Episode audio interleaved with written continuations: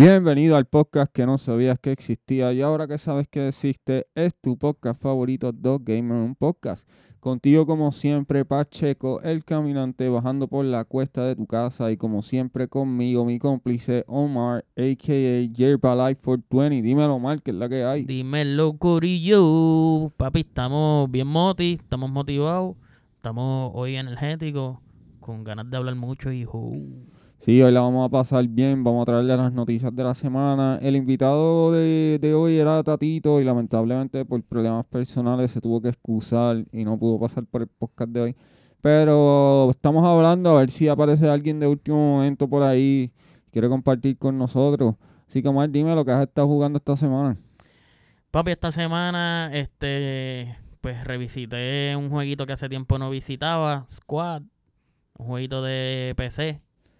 Ese es el juego nuevo que salió, que es un shooter. Es un tactical shooter, no es tan nuevo, no es tan nuevo ya, pero este está, pero cada vez le hacen más updates y lo revisité y la estuve pasando por ahí y dándole así of Thief que se está a punto de acabar el season y le estoy dando súper duro, además de pues el roleplay y la serie que estoy haciendo con el Dispen. ¿Cómo te va con el dispensario? ¿Lograste hacer venta esta semana? El Dispen esta semana pues fue más como, estuvo más relax en el Dispen como tal y estuve más como lo que yo digo haciendo diligencias en la ciudad.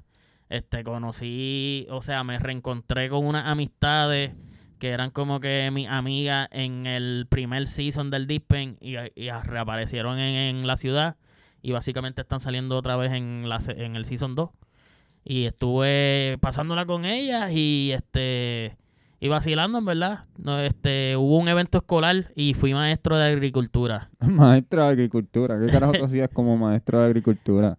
Eh, estuvo bien complicado eh, bregar con un estudiante en verdad está y ser maestro y después en un roleplay de GTA Para que sepan lo que tienen que sufrir. ¿Viste? ¿Tú eras, tú eras de los que hacías sufrir a los maestros también?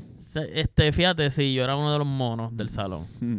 Pues, y entonces me tocó bregar con los monos del salón Todo, eh, todo da vuelta en la vida y nos hace Pero estuvo súper cool. Estuvo súper cool porque me tocó como que tratar de ser maestro y tratar de dar una clase. Y entonces pude llevarle una clase bastante entretenida. Y hasta los mismos estudiantes decían como que "Ah, este es uno de los mejores maestros. Porque habían diferentes maestros y rotaban los salones. Este, y entonces me junté después con el maestro de música y se dañó la escuela. Porque siempre tiene que ser el maestro de música. El maestro de música y el maestro de agricultura. Se- tremenda mezcla, ¿viste? No, me imagino. Bueno, pues ya saben, ese es Omar Jepa Life 420. Yo estuve jugando Gran Turismo 7, que me auspiciaron una copia para hacer el review. No, en verdad, lo estoy jugando. Le he metido como alrededor de 8 horas. No soy muy fanático del concepto en el cual se diseñó el juego. Las gráficas se ven lindas, los carros se ven lindos. El ray tracing pues se ve brutal en los carros y eso, pero siento como que no tiene nada que envidiarle a, la competencia. Terminé Cyberpunk, mano, y te puedo decir que el final que tú sacaste es el final de básicamente, eh, por lo menos el mío, terminó igual que lo que tú explicaste la última vez, pero mi manera, y spoilers, mi manera de en el final, yo me saqué a Johnny de, de mi cerebro y ahora saca que es la compañía, la corporación que es- estaba apoderada de Johnny, pues básicamente me hizo prisionero y pues me quedé en el espacio súper brutal, mano, me encantó ese juego de Cyberpunk. Sí, no, este, el juego está súper duro. Bueno, pues entonces vamos a continuar. Ya sabes que estás escuchando Dog Gamer, un podcast contigo, Pacheco el Caminante y Omar Life 420. Nada, ahora vamos a comenzar entonces con las noticias.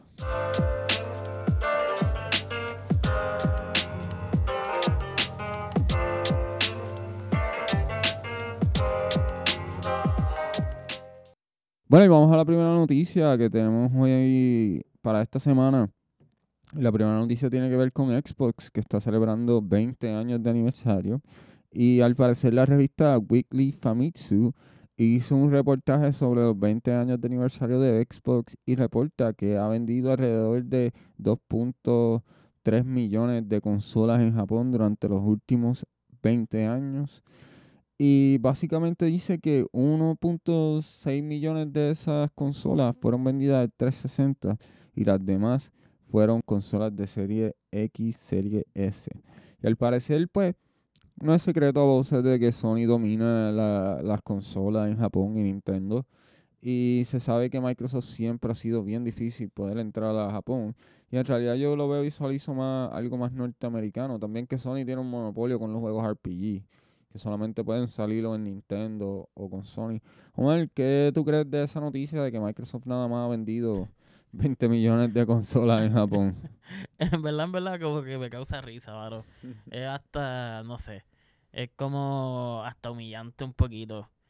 Es que yo soy Xbox, a mí me encanta Xbox, pero en 20 años solamente vender 2. punto- eh, ¿Cuánto es? 2.5 millones.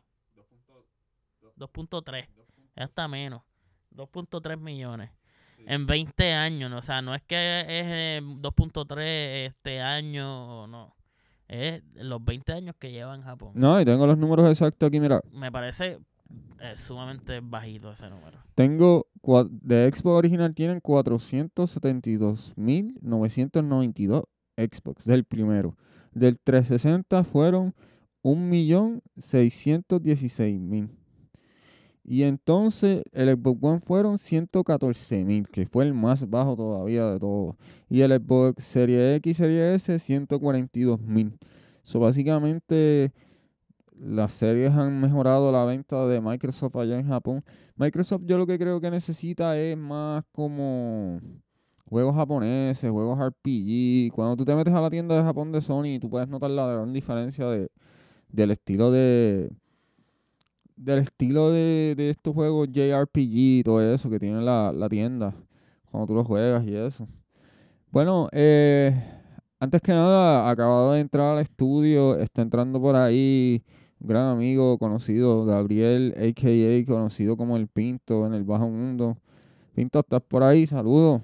Hola, hola, saludos a todos. Este, sí, estoy aquí. ¿Qué pasó? Dímelo. Bueno, mano, Pinto entró por ahí, lo invitamos a que se sentara un ratito a hablar con nosotros. Lo, vamos a estar haciéndole unas preguntas después, pero quiso hacerle un poquito de las noticias con nosotros. ¿Qué tú piensas de esto, Pinto? Tú que eres alguien que eres, usas la consola Xbox diariamente. Pues mira, este, como estaban diciendo ustedes, no, a mí no me sorprende que, que esto, o sea, que el mercado de allá de Japón no les guste el mercado am- americano porque es que los, juegos son distintos, al igual que, por ejemplo, en el lado de acá nosotros mayormente, ¿verdad? Digo, em, creo que en mayoría nos gustan más los juegos de adultos, qué sé yo, y como que no, no jugamos mucho Switch. Yo tengo un Switch, por ejemplo, y no lo uso. Este, lo que uso es el Xbox. O sea que, pues yo estoy buscando más juegos de adultos, juegos este, que no sean todo el tiempo de disparar y eso. Así que no me sorprenden los números, no eh, para nada. eh, Está al revés. Yo creo que es lo de esperarse. So, ¿tú crees entonces, qué es lo que tú me quieres decir con eso? Que Xbox necesita más juegos de adultos para poder competir con Sony en Japón. No, al revés, al revés. O sea, este, lo que necesitan es un poco más de apelar a, a los niños y al sentido de, de, pues de, ¿cómo se llama eso? Como de, pues de que un niño quiere jugar algo. Por ejemplo, cuando salió Pokémon, por ejemplo, cuando salió Pokémon, salió Pokémon porque la, tenían la serie ya, llevaba tiempo la serie y decidieron hacer el juego. Sí. En el, en el Game Boy. Pues es lo mismo, o sea, este, ellos ya están establecidos, ellos tienen su mercado allá, su estilo es mayormente para niños, adolescentes. Los adultos podemos jugar Pokémon, claro, pero la mayoría estamos buscando acá en este lado del, del mundo, eh, estamos buscando un poquito cosas de nuestra edad más grandes, qué sé yo. Sí, Este, y- o el Sea of Thieves como el hombre. Sí, no, pero tampoco es que no, no es que no nos gusten los juegos como Pokémon y eso, entiendo lo que quieres decir, lo que pasa Exacto, es que, exacto. que eh, básicamente sería mejor tener más contenido de adultos, como lo que era los juegos de adultos y por ejemplo el, el juego de Martha is Dead que salió no hace mucho que tiene Pero que ver bueno, sobre eso. te, te, ¿verdad? te interrumpo un momento ahí rapidito porque, por ejemplo, lo que eso es lo que le hace falta a Nintendo, tener un poquito más de mercado adulto. Y al revés, entonces Xbox lo mismo al revés, ¿sabes? Para que entonces tratar de, de infiltrarse allá en el, en el mercado más, más japonés, un poquito más tranquilo, qué sé yo, los juegos son más chilling y eso, qué sé yo. Bueno, pues ya saben, gracias Gabriel por haber venido y haber compartido aquí con nosotros las noticias. No es que se va, sino que no había tenido tiempo para agradecerle porque acabó de entrar al estudio de 100 mil dólares y está por ahí. Bueno, nada, Omar, ¿te gustaría leer la próxima noticia? Bueno, pues aprovechando que estamos hablando un poquito de PlayStation, este, voy a leer esta que dice eh, la- las microtransacciones de Gran Turismo 7 ya están live. Y dicen que un GT Sport de 5 dólares ahora te puede costar 40. Diablo, mano, sí estaba leyendo eso y como me había mencionado en el tope del programa, eh, yo estaba jugando Gran, Tur- estaba jugando Gran Turismo 7 y sí, mano, están un poco caritas esos carros. Pero están diciendo que eh, es una diferencia entre la versión de PS5 y PS4. Sí, lo que pasa es que el problema está en que cuando salió Grand Theft Auto GT Sport, Grand Theft Auto, perdóname, mírame a mí. Gran- Gran Eh, Turismo. Gran Sí, Turismo. sí, es que confunde. Cuando salió Gran Turismo Sport, GT Sport, pues lo, a- a- b- salió con microtransacciones.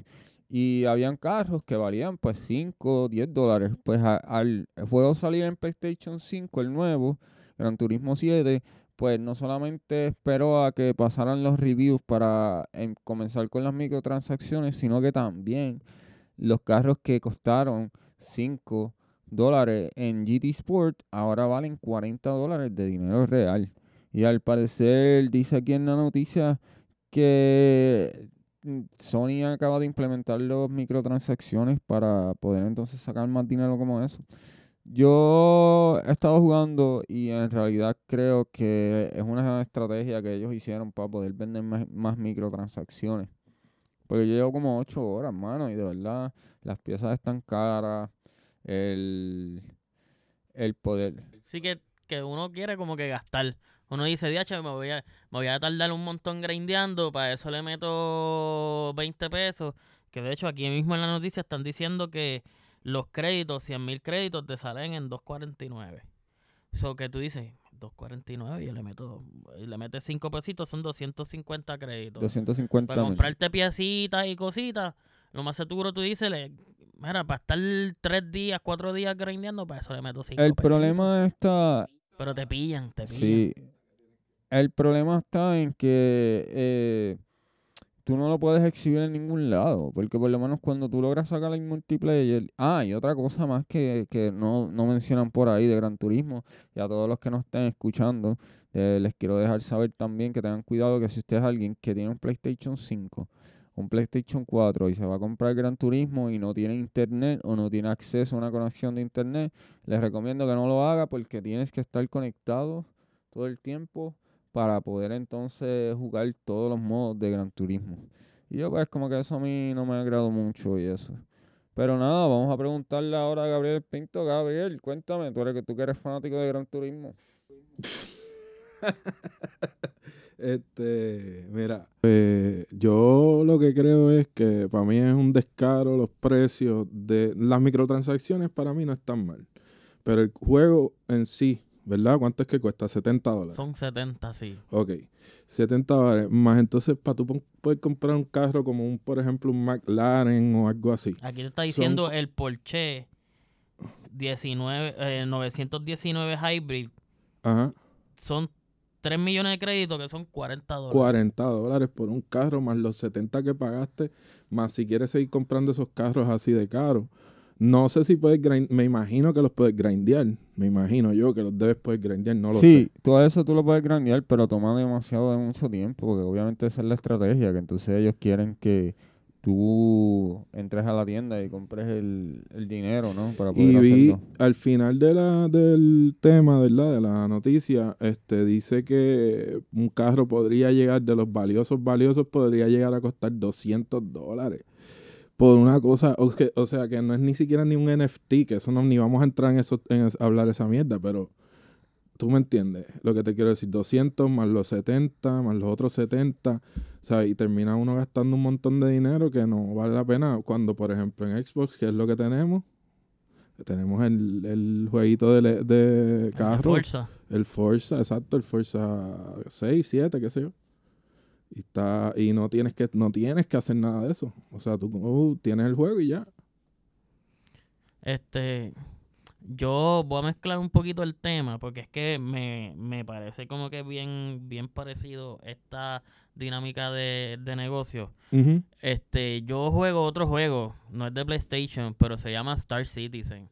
Es de naves y es de computadora. Y este juego tiene un modelo de negocio que, que se basa en eso, como que el juego todavía no está hecho, está en desarrollo. Tú para entrar al juego tienes que pagar eh, un paquete que más o menos el más barato es 45, pero casi todo el mundo se va por el de 60, 70. Compras el juego, para grindear todas las naves son carísimas. Tú terminas comprando las naves, pero a diferencia de esto que son 40 dólares, allá las naves son de 100 para arriba. Oh, Hay naves de diablo. 500 dólares y la gente los los paga. No, en Star Citizen, eh, y eso que todavía el juego está ¿qué? en alfa, beta o algo así. Alfa, todavía alfa. Todavía no es un juego. Es un, Y el problema- proyecto en desarrollo. El problema de esas cosas, por ejemplo, como mi papá, mi papá ha jugado muchos juegos que son MMO, este, a través de la historia. Mi papá es jugador también de PC como tú. Y entonces, este, él ha gastado un montón de dinero en cosas como esas y el juego lo trancan, lo cierran, servidores los trancan y se acabó, ¿entiendes? Perdiste todo ese dinero, ¿entiendes? Es una cosa que pues, hay que pensarlo. Ajá, ajá. Pues y, eh, por lo menos hablé de eso de Star Citizen porque me recuerda y me da ese vibe cuando hablamos de que tú tienes que comprar carros de 40, que carros te cuestan 200 dólares. Sí, ahí al final Este, del, al final. Sí, lo veo, lo veo aquí en dice la que, noticia. dice que puede ser que hasta hayan carros de 200 dólares en el, en el Sí, porque hay carros que son hasta Eh, de GT 20 millones GT. de créditos. GT7, GT7. Ajá, 20 millones de créditos, que eso en dinero real se, se transmite, o sea, se este Sí, se, se- traduce a exacto. 200 dólares en real money, Ujú, en dinero real. full. Por eso. Bueno, pues ya saben, Gran Turismo tiene problemas de microtransacción y vamos a salir entonces a la próxima noticia. Vemos aquí que seguimos hablando. Esta semana pues las noticias estuvieron un poco muertas porque obviamente nosotros nos dedicamos a pues a buscar noticias más que no sean tanto mainstream en el sentido para poder traérselas a lo que son la gente casual y eso. Y entonces eh, cogimos y decidimos las noticias de esta semana, no hubo muchas noticias, vamos a estar hablando de diferentes temitas y eso, con esas cosas. Y nada, eh, entonces eh, vamos a seguir hablando de lo que la próxima noticia tiene que ver con el metaverso. Dice que Bandai Namco acaba de gastar 130 millones en creando un juego de Gunman para el metaverso. Y Dice la compañía gastó 15 billones de yen, que lo que se traduce a 130 millones, para el desarrollo de un juego en el metaverso, buscando lo que se conoce como batallas de robots y muñecos de la conocida serie de Gunman. Al parecer la movida viene luego desde abril, en el cual el incremento del COVID hizo que todo el mundo se fuera para las plataformas digitales y ven como que esto es el futuro de los videojuegos. Y al parecer van a contar con todo tipo de, vestimenta, música y todo lo que tiene que ver con el videojuego y el programa de Gondam. Así que nada, mano, muchachos, cuéntame, empezando ahora por Omar. Omar, ¿tú has jugado Gunman? ¿Has visto la serie? Cuéntame. Condom, sí, he visto la serie. Este, eh, en verdad, Condom está súper brutal. Tuvo un juego también 2D de pelea de Condom que me fascinaba ese juego. Este, y todos los vecinos míos venían a casa a jugarlo. Este, también juego mucho VR y este, y me interesa mucho el tema del metaverso. Y como que esos dos temas mezclados, como que Gundam y el metaverse, para mí suena súper, súper brutal.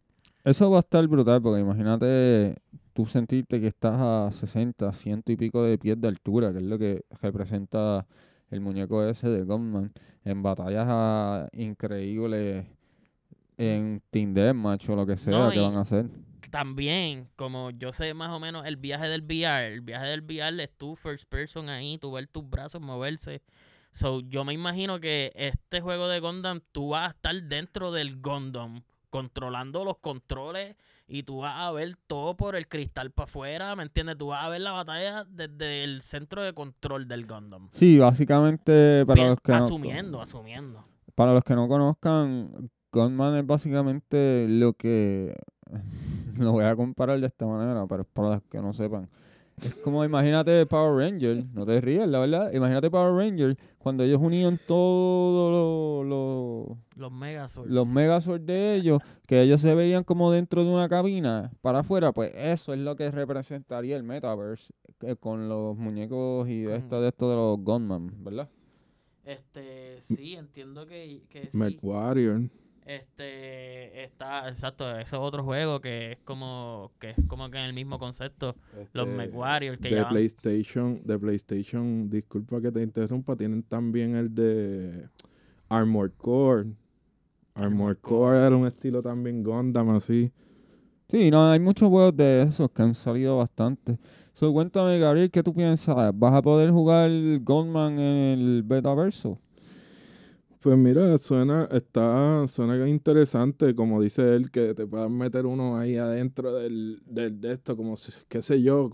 A mí me gustaría Titanfall, poder meterme dentro de ese, de ese robot, porque no es un robot muy gigante, tú sabes, no es algo muy gigante, simplemente los de Gundam creo que sí, son un poquito más grandes, ¿verdad? Los, muñe- los muñecos de Gundam son más grandecitos. Ah, son más o Los menos. no son no son como los de Titanfall. los de Son más o menos. son- Lo que pasa es que los de sí. Titanfall, los de Titanfall son más...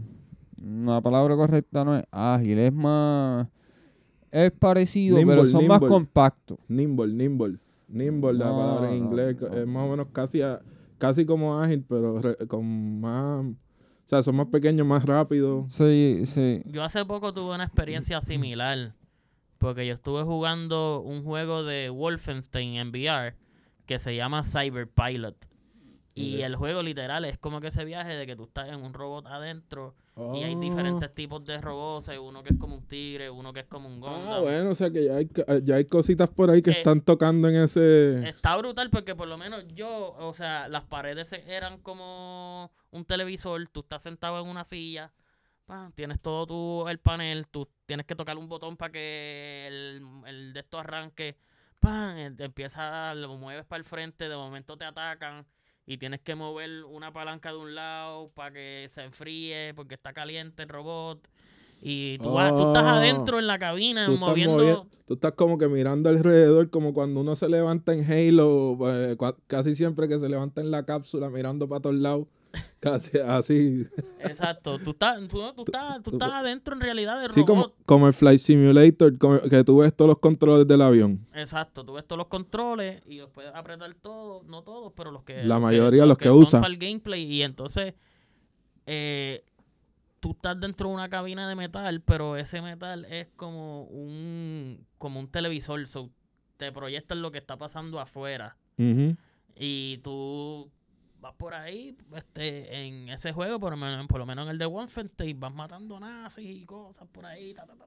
Pero el, el tamaño de ese robot es como un del Titanfall más o menos. Son difer- hay diferentes robots. Pero no, no, no, te- no están los gigantescos como los de Gundam. Porque es que esto de Gundam que estamos hablando, lo Sí, que no, está cabrón, lo, que está cabrón de eso es que tú te, tú, son como son tan grandes, ¿dónde va el espacio de la cápsula donde tú te metes adentro? ¿En la cabeza es eso? ¿En Gundam? ¿Dónde? Yo no sé.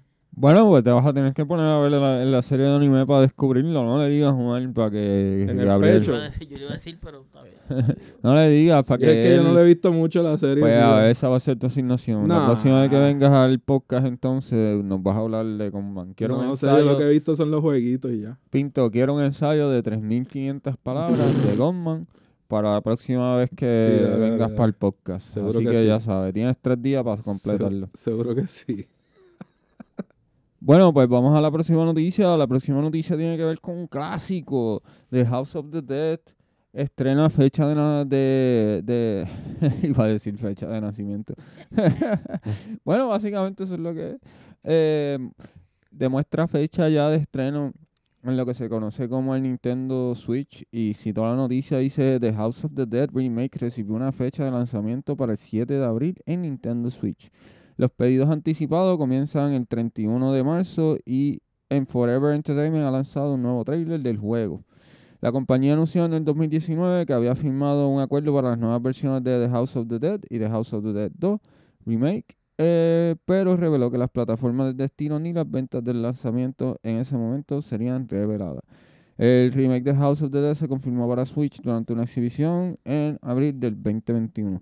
Para los que no sepan lo que es House of the Dead, Uy, es un juego clásico. eso me recuerda el cine rápido. Sí, exacto. Shooter, esos son esos los, los, juegos, esos son los juegos shooter que este, están en, en los arcades y en los timeout, eh, por lo menos a nivel Puerto Rico. No sé dónde estarán, cómo se le llamarán en otros lugares. Que valen como un peso cada uno. Por eso, exacto. Entonces tú vas y están en el arcade y tú vas ahí y son de disparar y básicamente son los primeros juegos de zombies. Shooter. Que habían y- salido. Y, que la diferencia es que este ese jueguito es una máquina arcade y tú le metes la peseta y tú coges la pistola en tus manos. Tú tienes que apuntar tú mismo para la pantalla, para donde quieres que dispare.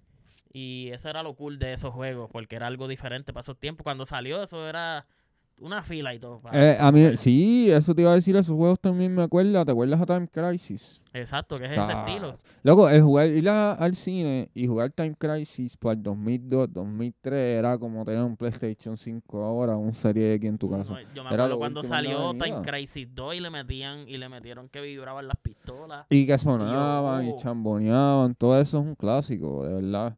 Este, y al parecer pues van a estar tirando e- ese juego de remake. Yo espero que esté bueno, porque yo he jugado este tipo de juegos como Ice Zombie y eso en pues versiones como que de estos juegos arcade que no ves nada más que la mirilla. So hay que ver de qué manera entonces ellos lo van a traer a, al Switch, que es un buen porte. Gabriel, algo con lo de el remaster de House of the Dead, mano. ¿Piensas comprarlo para el Ah, Switch? Fíjate, yo, yo gasté muchas pesetas en eso en mis días y eh, pues el- este, el, el juego era bueno, mano. Eso era, era bien adictivo. Porque tú lo que querías era seguir por ahí para abajo matando zombies. Así que estaría interesante ver cómo van a adaptar eso a, a, a un Switch. Yo tengo el Switch y de seguro que si, eh, si está gufiado para jugarlo como que en el televisor o algo así, disparando con algún tipo de objeto, que probablemente va a haber que comprarlo, como Nintendo siempre hace, otro accesorio diferente, lo que sea. Pero si es verdad que se, que se siente bien como el original, pues yo creo que me lo compro. Nada, yo quería añadir, viste, que todavía no lo he intentado, pero vi que hay una versión, es como son como unos emuladores en VR, que puedes jugar jueguitos, este, como que ar- eh, arcade, y en VR, y están los de House of Dead, está el 1, el 2, no sé si está el 3, pero por lo menos vi el 1 y el 2 ahí en, en VR. Todavía no lo he intentado, pero pues buscando lo de la noticia, lo vi, y en verdad estaría Bueno, y están escuchando dos gamers y un podcast con ustedes, Pacheco, El Caminante y Omar, a.k.a. J. Life. Acuérdense que nos pueden buscar en todas las redes de podcast, redes sociales. Estamos en Apple Podcast. Déjenos un review de 5 estrellas. Déjenos un comentario. ¿Qué les pareció el podcast de esta semana? ¿Qué les pareció Gabriel Pinto, Omar? Lo que ustedes quieran escribir, déjenos 5 estrellas. Acuérdense en que estamos en Google Podcast y en Spotify. En las redes sociales estamos como Dos Gamers y un podcast en Facebook. Dos Gamer, un pod, POD, número uno en Twitter. Danos un follow, déjanos saber qué es la que hay con ustedes, cómo la están pasando. Saluda a los muchachos de México, mano, que nos siguen escuchando por allá. Y este nos están dando el apoyo a toda esa gente a nivel isla aquí en Puerto Rico. De verdad, gracias. Y nada, vamos a continuar entonces con el programa. Cuéntame, Gabriel, ¿qué tú has estado jugando esta semana? ¿Qué estás haciendo? Pues yo últimamente lo que he estado es tratando de buscar juegos que no sean de tiroteo nada más. Y el que estoy jugando es el de Sherlock Holmes, eh, algo, Trials and Tribulation, algo así se llama, qué sé yo. Es de uno de esos de los que regalaron en Gold, yo creo, o sea, que te, que te dan por tener el- la Gold en Xbox. Así que estoy ahí haciendo investigaciones y el jueguito está bufiado, está difícil, no es, no es, no es así fácil, no es para niños. Eh, tiene, se ve sangre, se ven cositas, pero el juego está chévere porque usa, el Sherlock Holmes tiene unas habilidades, este, tienes tu libretita donde te- él escribe sus cosas y ves todos los, este, los, los criminales y los interroga si quieres ir y todo. Ah, en verdad el jueguito está bueno y se los recomiendo, Sherlock Holmes. Bueno, eh, entonces vamos a entrar a lo que y vamos a hablar. Yo comparo LA North con ese juego de Sherlock Holmes, Sherlock Holmes, perdón. Y eh, me gusta más LA North porque tiene un poco más de acción y eso. Pero Omar, ¿tú has jugado estos tipos de juegos que son detectives, juegos que no son shooters o que es como que lo, lo más mainstream que hay por ahí? Son juegos como que de una manera única, ¿no? Sí, lo, lo he jugado, lo he jugado. Este, el Enoe fue el más que jugué. Jugué, este, probé Sherlock Holmes. eh, jugué un rato, pero para ese tiempo estaba como que jugando demasiados de juegos a la vez y lo dejé a un lado. El Ignore, cuando salió ese juego, pues le metí. Y le metí un montón de horas.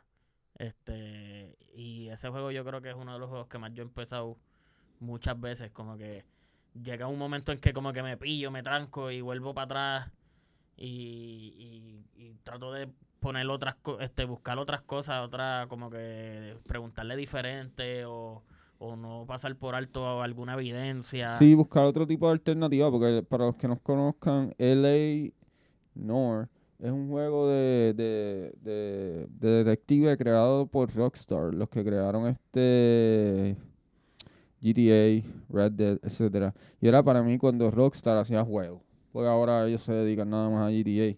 Y de verdad que el juego es de detective en los años 40 y está súper brutal. Cuéntame, Gabriel, entonces, ¿qué opinas? Este, no, que yo la verdad eh, lo que creo es que es buscar esas, esas otras opciones que no son tiroteo todo el tiempo, como por ejemplo el que, este, eh, ¿cómo es? Life que juega, juega el de, el de los piratas, que a mí me encanta ese juego. Este, el Sea of Thieves. Y el, este, ese, ese juego, pues no es, no, sé, no, no es todo el tiempo estar tiroteando y estar matando y todo eso. O sea, tiene otras cosas que puedes hacer. Pues a mí me- eso es lo que yo creo, que hay que tratar de dejar un poco de eso de estar tiroteando y tiroteando todo el mundo todo el tiempo con Call of Duty, con este, con todos esos juegos Battlefield.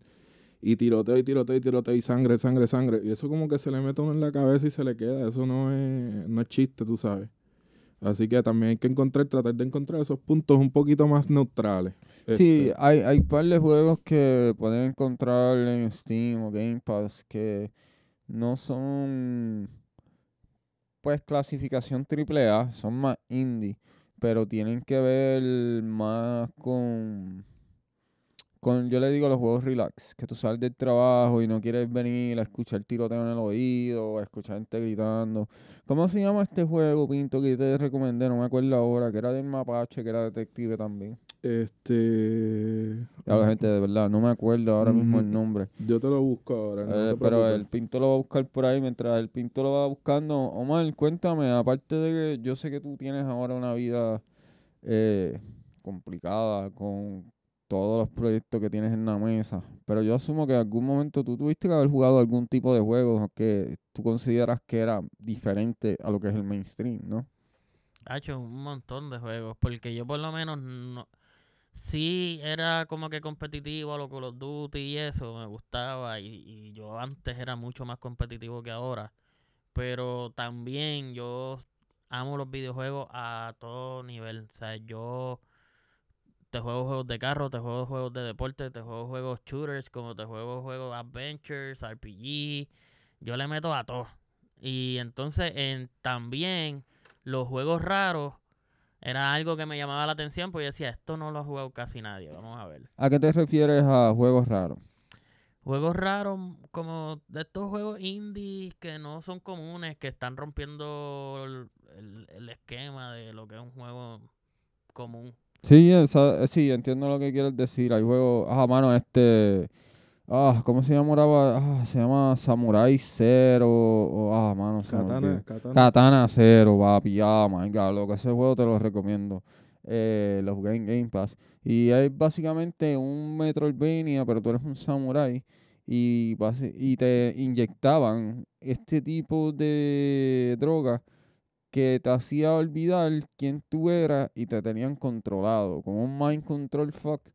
Y loco, el juego eh, eras un samurai y la historia es súper brutal, hermano. Espero que tiren un sequel. Eh, cuéntame, Gabriel, ¿conseguiste el nombre de...? Del jueguito que me estabas preguntando de investigación del mapache se llama Backbone. Backbone, altamente está- recomendado. Está en el, en el Game Pass, a los que tengan Game Pass y les interese un juego nuevo. Yo todavía no lo he probado, pues, estoy con otros jueguitos, pero pronto. Este, mano, volviendo con lo de los de los juegos así que me habías preguntado si había jugado juegos fuera de la norma. Mi juego favorito de todos los tiempos, que yo digo, este es mi, mi top, top game, es un juego fuera de la norma, que es Mark's Echo Getting Up. Ese juego es de grafiteros. Tú lo que estás es haciendo grafitis por ahí y este viviendo una vida de grafitero, literal, desde comenzar desde toy, que es lo que le dicen, un- lo que en skate sería un gremo, en graffiti ahora es un toy. Y tú empiezas siendo un toy, empiezas teniendo problemas con otras gangas de graffiti, este, empiezas como que a getting up, que por eso es que se llama el juego así, porque así le dicen los grafiteros a como que estás cogiendo respeto, la gente te está notando, whatever.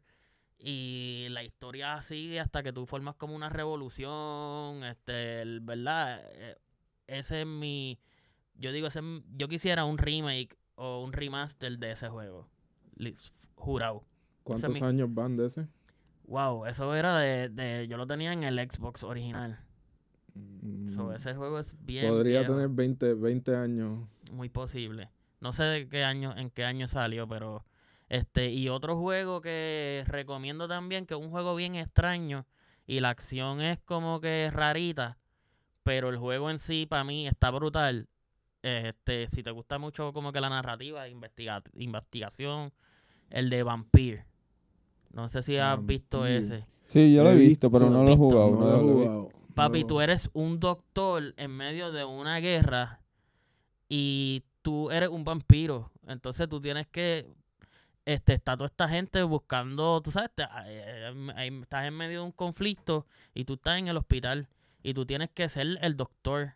Y tú puedes o ser malo y comerte la gente o ser bueno, pero si tú te comes a alguien, eh, esa se van los diálogos de esa persona. Tú no sabes qué puedes hacer, qué le puedes preguntar, decir. Entonces tú puedes comer ratas para sobrevivir, para ser bueno y no comerte la gente. O puedes pichar porque un tipo pues te cae mal. Porque te encuentras, es un juego que tiene muchos diálogos. Y te encuentras con gente ahí, de momento el tipo es bien huele bicho y tú dices, me lo voy a comer.